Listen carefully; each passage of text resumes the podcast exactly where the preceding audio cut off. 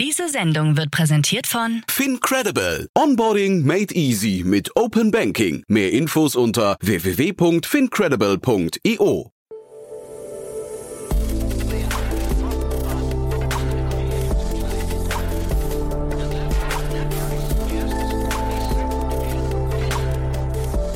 Startup Insider Daily.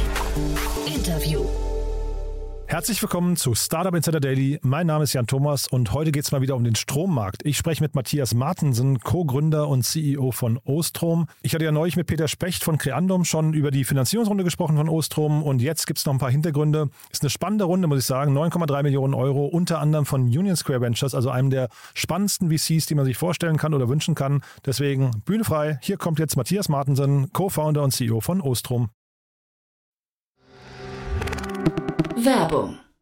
Hi, hier ist Nina, Content Managerin bei Startup Insider. Suchst du deine nächste große berufliche Herausforderung? Dann melde dich bei uns. Wir suchen aktiv nach neuen Teammitgliedern, die Startup Insider zum führenden Informationsmedium der deutschsprachigen Startup-Szene machen wollen. Aktuell suchen wir Sales Manager, Customer Success Manager, Finanzmanager sowie Werkstudenten in den Bereichen Sales, Product und Content. Aber auch wenn keine passende Stelle dabei ist, melde dich trotzdem bei uns. Wir suchen immer nach leidenschaftlichen Menschen, die mit Startup Insider Großes bewegen wollen. Also, um mehr zu erfahren und dich zu bewerben, geh jetzt ganz einfach auf startupinsider.de/slash insider.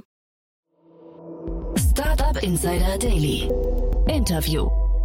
Cool, mal wieder hier zu Gast Matthias Martensen, Co-Founder und CEO von Ostrom. Hallo Matthias. Hallo, ja. Ich habe mich, äh, glaube ich, richtig daran erinnern, Ostrom, ne? Ihr, ihr habt nicht Strom ausgesprochen, ich habe das, glaube ich, neulich falsch gesagt. Äh, Strom, ne? Genau, Ostrom. Genau, Ost, Ostrom sogar. Guck mal, jetzt, also, ja, Genau, also jetzt haben wir hier so richtig Ja. Audio-Branding gemacht für euch. Ne? wir hatten ja vor, vor einem knappen Jahr das äh, letzte Mal das, äh, ähm, das Glück miteinander zu sprechen. Äh, damals im Rahmen von eurer letzten Finanzierungsrunde. Jetzt schon wieder. Wahnsinn. Genau, ja, vielen Dank dir. Ja, darf man gratulieren, ne? Absolut. Ja, ja, es hat uns auch, also bevor das alles so schnell geklappt jetzt hat, hat vor Jahresende mit dem Closing. Also ja, sind wir total happy, dass das äh, so war. Ja, genau. Ähm, der Name verrät es ein bisschen und, und vielleicht auch, deswegen komme ich immer auf Strom, weil ihr halt eben im Energiemarkt, im Strommarkt unterwegs seid. Aber vielleicht erklärst du uns mal nochmal mit eigenen Worten für die, die jetzt den Podcast damals nicht gehört haben, was ihr genau macht. Ja, sehr gerne. Also mit Ostrom sind wir immer mit der Idee gestartet, dass wir halt die, also die Incentives unserer Konsumenten halt auch mit der, den Incentives, also quasi der, der Environment halt alignen wollen.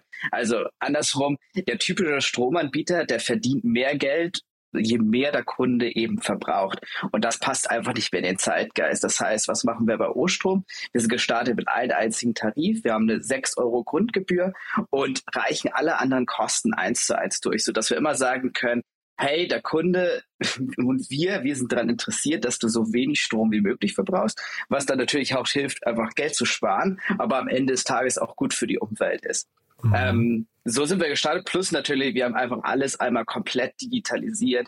Also von, von, von der Abschlussstrecke bis zum, also man kann alles über unsere App steuern, die Abschläge, die Zählerstände sehen, mit, kann mit unserem Kundensupport dort chatten. Also alles, was man bei den Stadtwerken nicht hat, wo man alles noch per äh, teilweise Faxgeräten noch an den, an den Stromversorger senden muss, das geht bei uns eben alles 100% digital. Plus halt dieses Konzept eben, dass wir eben alle Preise einfach durchreichen, alle Strompreise und eben nur diese Grundgebühr haben von 6 Euro. Mhm. Jetzt muss ich mal so einen kleinen Seiten, Seitenschwenk machen, weil du diese 6 Euro ansprichst. Bei euch ist ja unter anderem der Pip Klöckner investiert und äh, ich bin wirklich treuer Doppelgänger-Podcast-Hörer und da nimmt er den äh, Philipp Glöckler immer auf den Arm, weil er ja nur, glaube ich, 5% bei Lollipop ähm, äh, als äh, Vieh nehmen möchte und lacht ihn einmal aus und sagt viel zu wenig. Was sagt er denn zu euren 6 Euro? Ja, genau. Nee, also das ist auch, sag ich mal, der Start gewesen. Also warum haben wir 6 Euro? Ist einfach sozusagen, wir könnten damit immer jederzeit ein Modell, sag ich mal, pivoten, dass wir jederzeit profit, profitabel sind. Also der Fokus ist natürlich auch auf Wachstum, aber mit effizienten, nur so wie aufgestellt sind, können wir halt jederzeit profitabel werden. Das ist aber wirklich immer nur der Anfang gewesen. Ähm, was wir jetzt eben auch machen wollen, ist, dass wir eben so smarte Optimierungs-Use-Cases machen wollen. Also was heißt das? Wir gehen eben weg, dass wir eben, sag ich mal, einen Durchschnitt weiterreichen, weil es keine Smart Meter oder wenig Smart Meter gibt in Deutschland, sondern wir wollen jetzt zu Echtzeitpreise gehen. Also, dass jede Stunde einen eigenen Preis hat und dadurch wird der Kunde incentiviert, nicht nur, sag ich mal, insgesamt Strom zu sparen, sondern dann Strom zu benutzen, wenn er besonders günstig ist. Und dann werden wir eben aber auch anfangen, zum Beispiel ähm, Wallboxen zu verkaufen für unsere Kunden. Wir sprechen schon mit einigen Herstellern, zum Beispiel mit Wärmepumpenherstellern und anderen Smart Home Devices, sodass man eben auch noch weitere Cross-Sells macht, weg von, wegkommt von der reinen 6-Euro-Fee. Ähm, deswegen, die 6-Euro-Fee ist, ist immer so, dass das quasi, das soll das Modell Break-Even und man kann profitabel daran operieren machen. Aber wo wirklich der Gewinntreiber ist, ist am Ende eben die Cross-Sales in unserem Marketplace. Den haben wir sogar seit heute gelauncht. Also wer die App heute updatet, ja. der, der wird auch, äh, sag ich mal, unter den äh, finden, dass wir jetzt eben schon die ersten Sachen anbieten oder zum Beispiel die THG-Quote, das ist so quasi CO2-Offset für dein E-Auto, ähm, wo der Kunde 300 Euro im Jahr bekommt. Das heißt, das kannst du seit heute bei uns eben kaufen und wir würden das dann am Ende eben für dich übernehmen. Und über diese Cross-Sales zusammen mit der smarten Energieoptimierung wird das halt, sag ich mal, nicht nur sag ich mal, ein Break-Even-Case, sondern ein hochprofitables Geschäft. Hm. Jetzt wollen wir hoffen, dass der Philipp Glöckler auch zuhört. Aber der ist auch investiert bei euch, glaube ich sogar, ne? Der ist, ja, der ist auch investiert. Also, also beide, beide Doppelgänger. cool. Richtig, ja. ja. Ja, ist ja ist wirklich spannend. Ne? Ist das dann für, für dich eigentlich schon der erste Pivot, den ihr da macht, oder ist das eine logische Erweiterung und auch eine geplante Erweiterung eures Modells? Nee, das war immer so geplant. Also für mich war das sogar damals so, ich wollte eigentlich mit diesem Modell starten, worin wir jetzt eigentlich verstärkt reingehen. Am Anfang haben wir uns halt einfach gefragt, wie macht man das in Deutschland? Weil Deutschland ist einfach, wenn man sich so die die Landkarte in Europa anschaut, einfach das wenigst digitalisierte Stromland, würde ich es beschreiben. Das heißt, es gibt die wenigsten Smart Meter. Wahrscheinlich der durchschnittliche Stromanbieter ist wirklich der Altmulch, den du findest in, in ganz Europa. Aha. Und deswegen haben wir gesagt, wir müssen einfach ein Modell finden, das erstmal in Deutschland funktioniert, eben also ohne Smart Meter. Der Smart Meter ist am Ende ein Zähler, der mhm. dir halt stündlich oder eben täglich deine echt deine Daten schickt, was du wirklich verbrauchst. Und das gab es halt vor zwei Jahren noch gar nicht. Da konnten wir noch nicht mal die Daten dieses offiziell Smart Meter Empfang. Aber seit diesem Jahr ist es halt so, ähm, dass wir erstens überhaupt diese Daten bekommen, dieser Smart Meter. Also äh, der Rollout läuft ja eigentlich schon seit Jahren, aber der kam halt nie in Gange. Seit diesem Jahr bekommen wir die Daten. Und ich meine, was man auch ganz spannend ist, durch die Energiekrise gibt es einfach auch wahnsinnig viele ähm, Veränderungen gerade. Also zum Beispiel vor ein, zwei Wochen wurde jetzt das neue Messstellenbetreibergesetz ähm, ähm, ausgeschrieben. Und da sieht man zum Beispiel, dass der Smart Meter Rollout einfach jetzt viel, viel schneller kommen wird. Also es gibt viel, viel konkretere Ziele, ähm, bis wann Smart Meter in Deutschland kommen sein soll. Das ist jetzt zum Beispiel 2028, dass das nicht und nicht mehr 2032, also vier Jahre soll alles schneller kommen. Das Ganze soll auch für den Endkunden attraktiver werden. Aktuell müsste zum Beispiel ein Kunde über 100 Euro im Jahr für einen Smart Meter zu bezahlen, mhm. was halt am Ende eine hohe Investition ist. Das soll auf 20 Euro gedeckelt werden. Also dieser ganze Rollout scheint einfach durch die Energiekrise einfach einen massiven Push bekommen zu haben.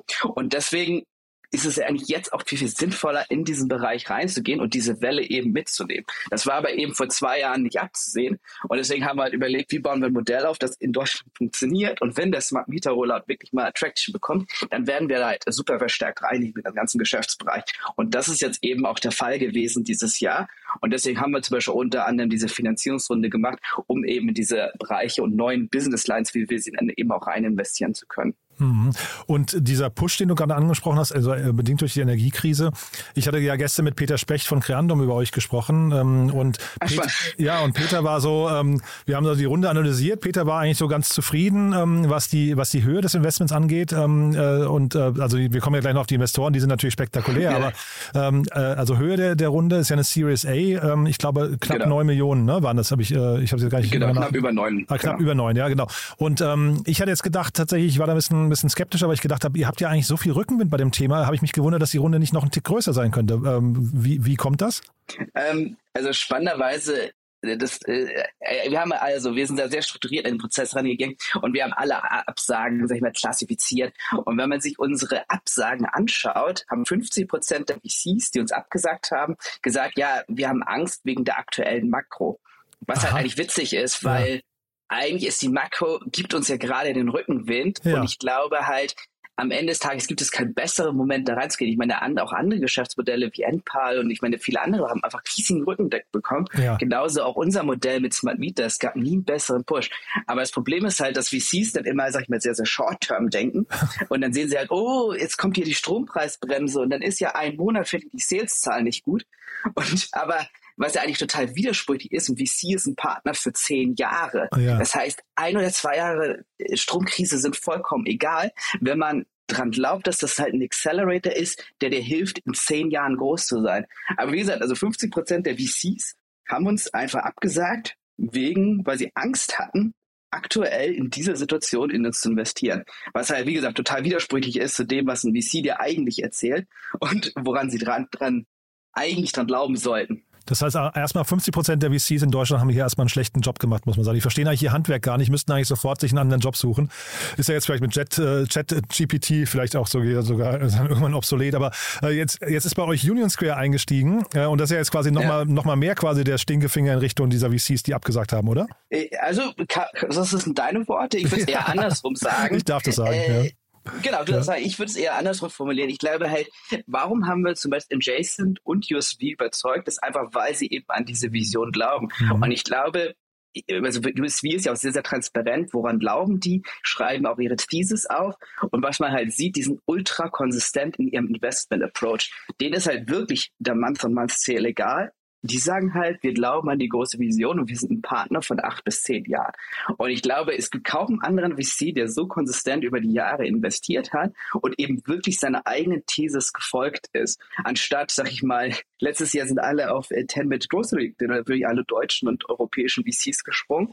Ähm, äh, USV hat kein einziges Investment in den Bereich gemacht, weil mhm. es halt das nicht in ihre Thesis passt.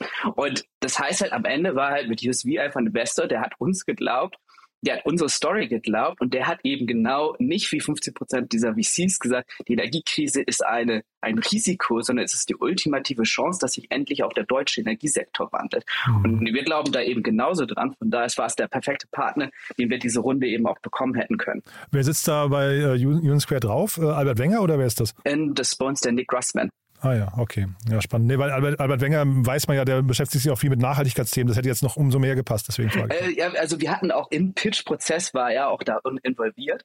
Ähm, es war aber am Ende einfach, mit Nick hat das am Ende gut gepasst, mhm. weil wir halt natürlich auch einen hohen UX-UI-Engel haben und er schaut sich halt sehr, sehr viel mit diesem Produktfokus an. Mhm. Und ich glaube, besonders in so einem Low-Touch-Projekt, äh, Produkt wie Energy ist es halt einfach auch super, super wichtig, so einen Spezialisten da nochmal zu haben, der eben versteht, wie kriegt man ein, sag ich mal, langweiliges Produkt auch exciting für den Kunden und wie bereite ich das auf, äh, visuell etc. Mhm. Ähm, von daher glaube ich, ist das eine super, super Ergänzung, dass wir dann die Grossman haben. Also er spricht zum Beispiel immer sehr von seiner eigenen oder von der Thesis, eine App muss Battery sein. Also es muss wirklich so äh, der Kunde muss einfach ein gutes Gefühl haben, wenn er die App auch mit seinem Stromverbrauch sieht, die er die optimieren kann. Und das ist am Ende ja, wie man am Ende es schafft, den Kunden zu überzeugen, Urstrom zu benutzen und auch mhm. zu identifizieren, ähm, weniger Strom zu verbrauchen. Ja, ist ja schon ein legendärer VC, aber die waren zum Beispiel auch in Soundcloud investiert und da haben sie, finde ich, so ein bisschen, da haben sie da nicht drauf geachtet, dass das so bleibt. Ne? Da, da verliert man dann irgendwann auch so als Nutzer vielleicht äh, oder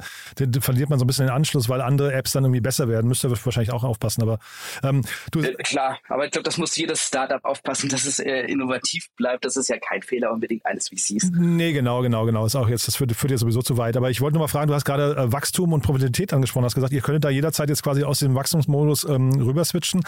Ähm, wie ist denn jemand wie Union Square Ventures ähm, äh, auf, auf so eine Entscheidung? Wie, wie, wie reagieren die darauf? Ähm, was ist deren äh, Tipp gerade? Sagen die unserer These folgend, wächst einfach weiter, weil das gerade, weil das unserem langfristigen Ziel äh, entspricht oder sagen die kurzfristig lieber auf Profitabilität gehen?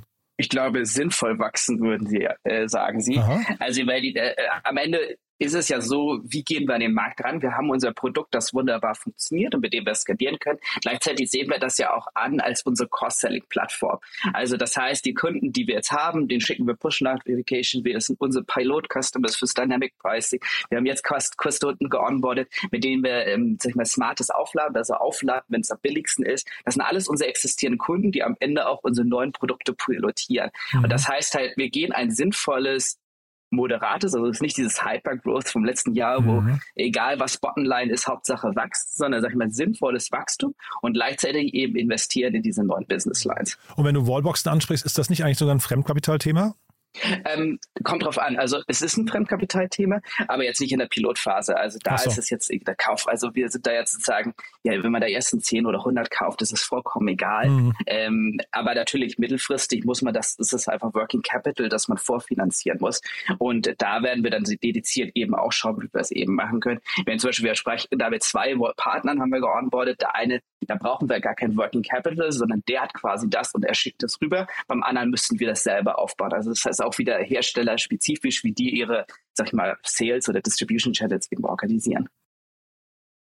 Den Peter Specht habe ich gefragt, also frecherweise gefragt, was er denn vielleicht kritisch sehen würde an eurem Modell. Und da hat er gesagt, naja, das eine Thema, also es waren eigentlich zwei Sachen, die er angemerkt hat. Das erste Thema, lass uns darüber mal sprechen, sind die Customer Acquisition Costs. Da hat er gesagt, da ist er sich nicht ganz sicher, weil der Markt halt sehr umkämpft ist. Ne? Und die Keywords Energie, Strom, Strompreisvergleich, was weiß ich was alles. Und dann eben, man sieht ja dann bei Check24 auch immer diese paar hundert Euro Gutscheine, die man so als Willkommen, Willkommensbonus bekommt und so. Ist das für euch ein, ein schwieriges Thema?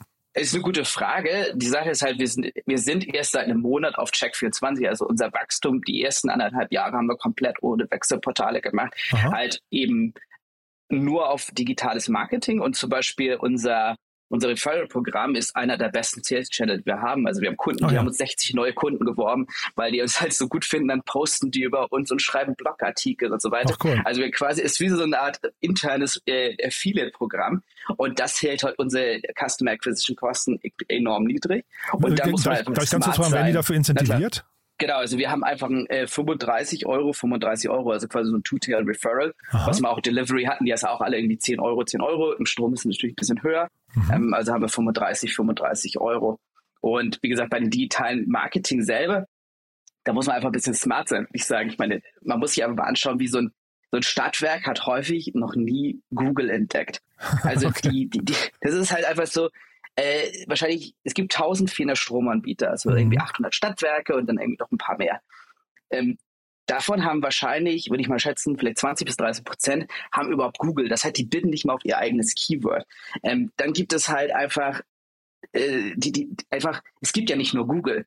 Es gibt Facebook, TikTok, Twitter, dann gibt es vielleicht ein paar smartere Stadtwerke, die haben vielleicht noch irgendwie Facebook entdeckt aber TikTok kennen sie halt gar nicht mehr. Mhm. Also das ist halt so, man muss halt auf die Channels gehen am Ende des Tages, wo die Competitor nicht sind. Und bis das Stadtwerk, das hat ja noch nicht mal Google entdeckt.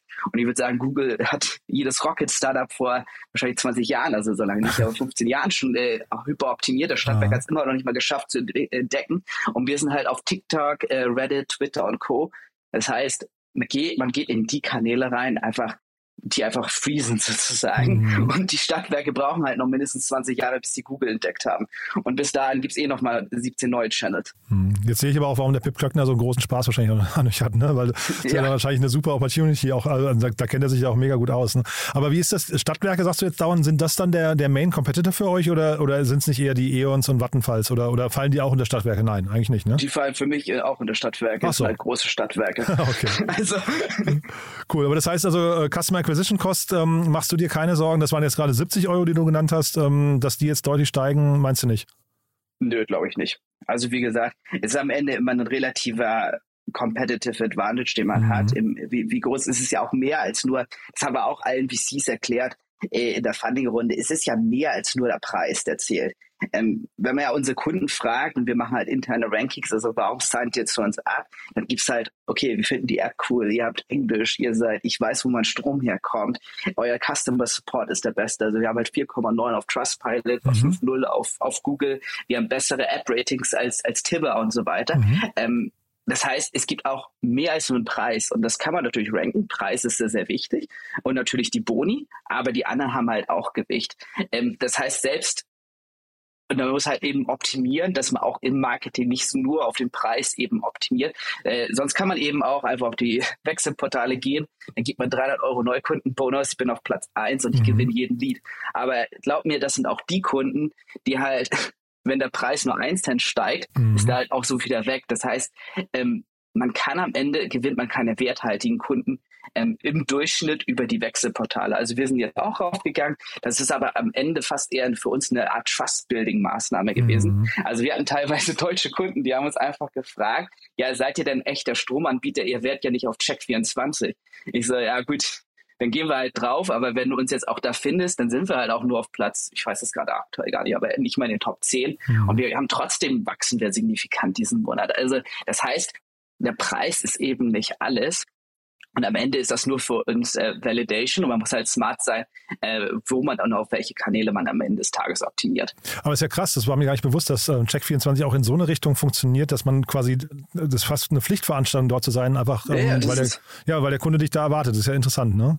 also wir machen hier so Checkout-Service und dann sieht man das auch. Also wir haben Kunden, die haben uns auf Check24 gesehen mhm. und signen uns dann ab über unsere eigene Landingpage oder In-App. Und das ist halt geil, weil ja. du bist halt auf Check24, kriegst den Lead, aber bezahlst nicht Check24. Also mhm. es ist halt, ähm, es ist, hilft uns einfach fürs Trust-Building, aber es wird niemals unser, also ich, es wird ein Channel sein mhm. und wir haben da auch eine, sag ich mal, eine gute Conversion, äh, aber das ist halt vielleicht unser Sales Channel 3, 4, 5 und wir haben halt insgesamt halt, äh, wir sind ja, glaube ich, 20 verschiedene Kanäle laufen wir halt. Ja, wenn man dir so zuhört, wäre eure, eure Positionierung fast eher, glaube ich, sozusagen, warum wir teurer sind als alle anderen. Ne? Also äh, das ist ja fast besser die Erklärung zu sagen, wir gehen nicht in den Preiskampf rein, sondern wir sind teurer, weil wir eben besseren Customer Support haben, weil wir eine App haben, die, weil wir auf Englisch und so weiter und so fort. Ne? Die ganzen Punkte von dir gerade.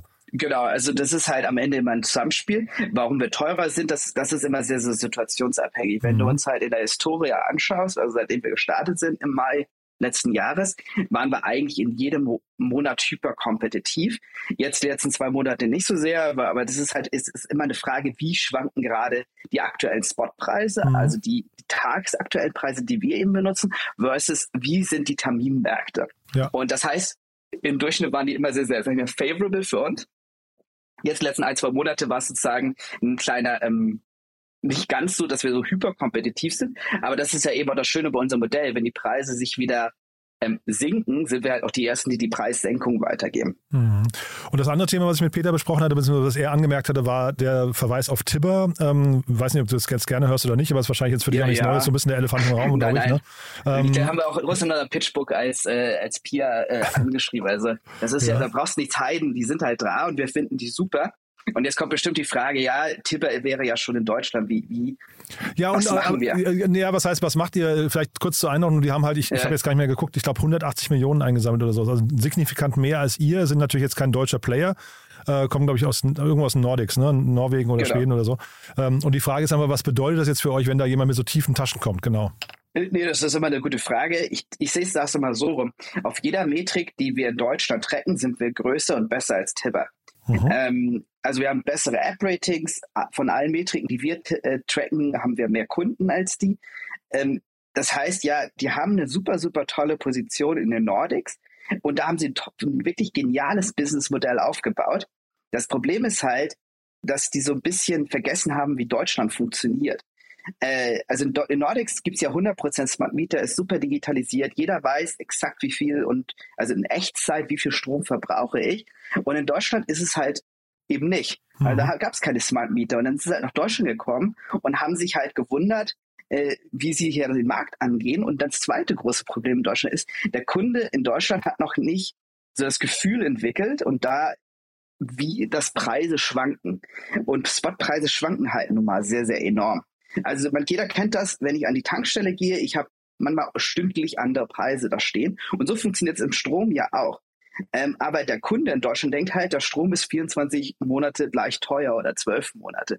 Und das heißt, man muss den Kunden, glaube ich, da eher so langsamer ranführen. Deswegen haben wir ein leicht anderes Modell wir, wir nehmen quasi den Durchschnitt der, der Preise und passen dann immer nach oben und unten an. Aber der Kunde hat immer eine gewisse Preisstabilität bei uns. Aber wenn wir dann halt den Preis ändern, kann er halt auch jederzeit davor kündigen, wenn halt ihn der Preis nicht mehr passen wollte. Das ist quasi so eine Art äh, Spot Model Light, würde ich es callen, das sozusagen mhm. deutsch-friendly ist.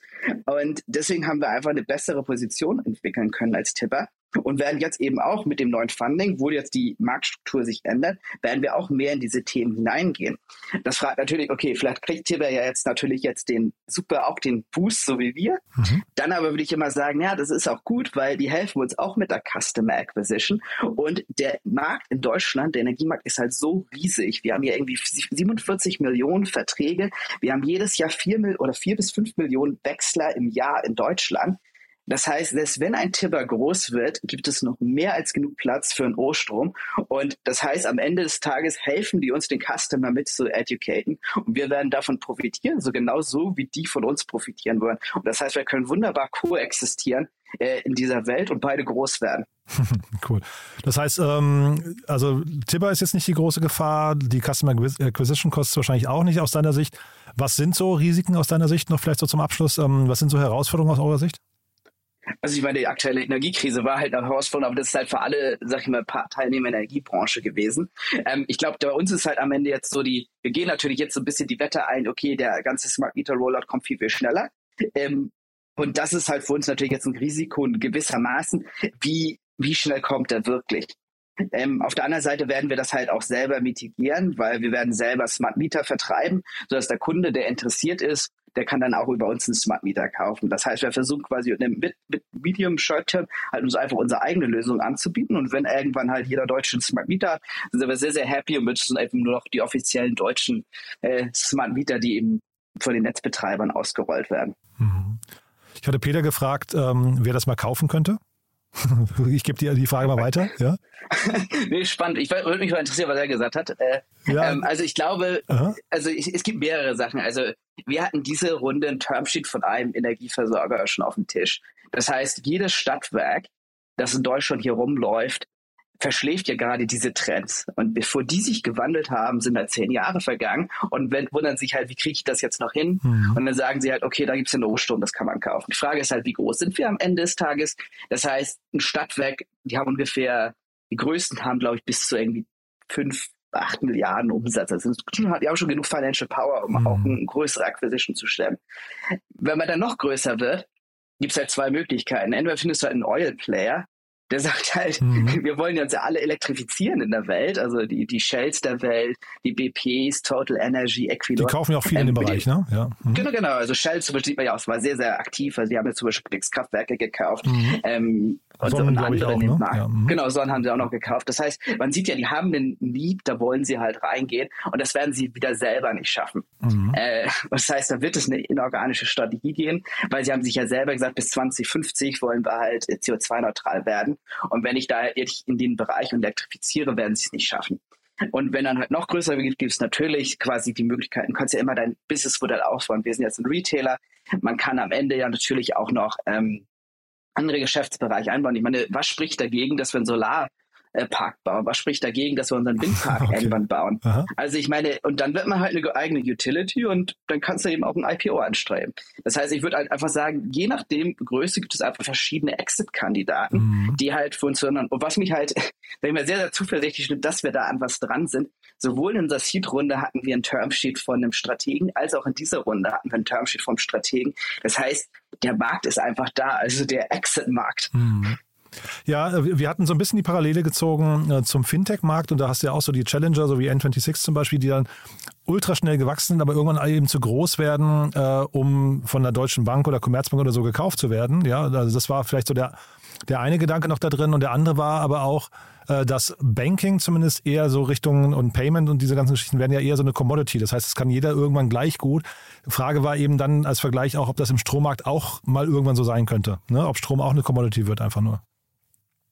Äh, es ist ja schon eine Commodity. Die Frage ist, ist halt, was mache ich ne? drumherum? Okay, ne? Also ja, deswegen, ähm, Genau, und ich meine, so, so ein Player wie Shell, ich meine, kannst ja lesen, was die da für Profits im Jahr scheffeln. Mhm. Also ich meine, die haben ja auch die 10, 20 Milliarden teilweise je nach Jahr. Jetzt dank Ölkrise brüllen die Kassen halt noch mehr. Also ob die uns für uns irgendwie ein oder drei Milliarden auf den Tisch legen, das wird dem im Zweifel nicht wehtun. Schöne Einstellung. cool. Ja, also, aber vor allem jetzt hast du mal so ein paar Ankerpreise rausgeworfen, das finde ich auch gut, ja. Ja, cool. ich meine, man muss ja, ja großdenken. so ist ne? es halt ja, ja auch.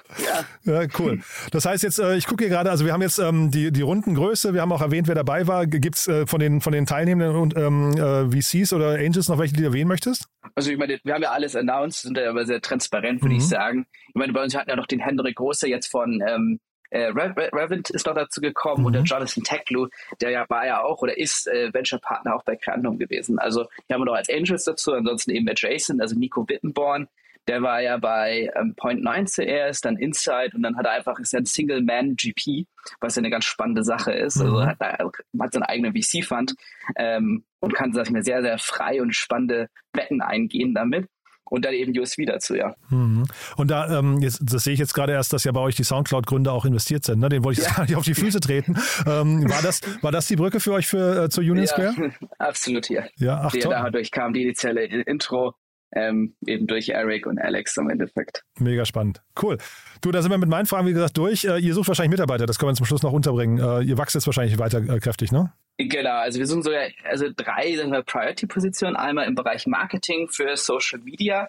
ähm, und quasi Copywriting, also so eine Art duale Position haben wir gerade. Dann suchen wir jemanden bei uns im Operations, der einfach hilft, das auch nochmal besser und aufzubauen.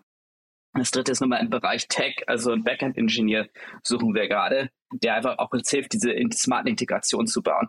Ähm, und dann werden sich einfach jetzt über die nächsten Wochen und Monate einfach nochmal weitere Positionen auftun, wo wir dann nochmal aktiv nachsuchen werden. Sehr cool. Also wer da Lust hat, schaut sich auf der Seite um. Ansonsten haben wir gerade gelernt, ähm, der, der mit den meisten Referrals, was waren 60 Stück, hat dann, äh, ja. wenn ich richtig rechne, so roundabout 2000 Euro Weihnachtsbonus verdient. Das ist ja auch ganz Korrekt. cool. Kann man auch nachmachen. Und ansonsten. Und kriegt Hoodies. Also, ah, und kriegt Hoodies, guck mal. Unsere, ja, ja ähm, das ja. ist immer unsere Sache. Jeder, der, der am meisten Kunden im Quartal wirft, der kriegt noch ein Hoodie dazu. Das klingt also jetzt für mich so, als wäre der Philipp Glöckler da involviert gewesen, ja. Ne?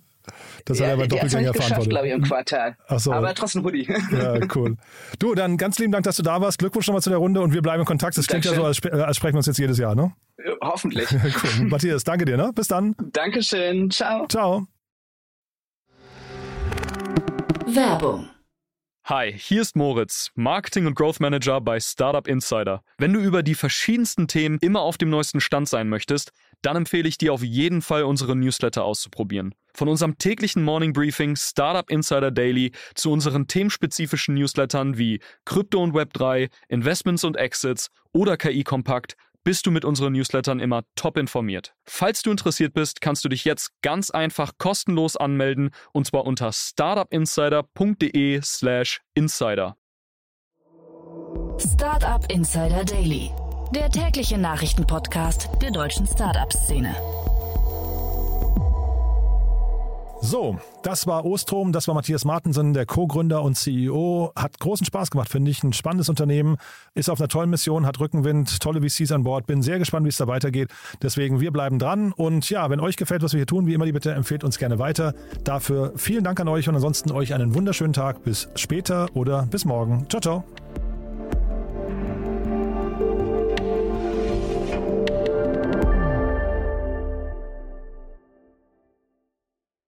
Diese Sendung wurde präsentiert von Fincredible. Onboarding made easy mit Open Banking. Mehr Infos unter www.fincredible.io.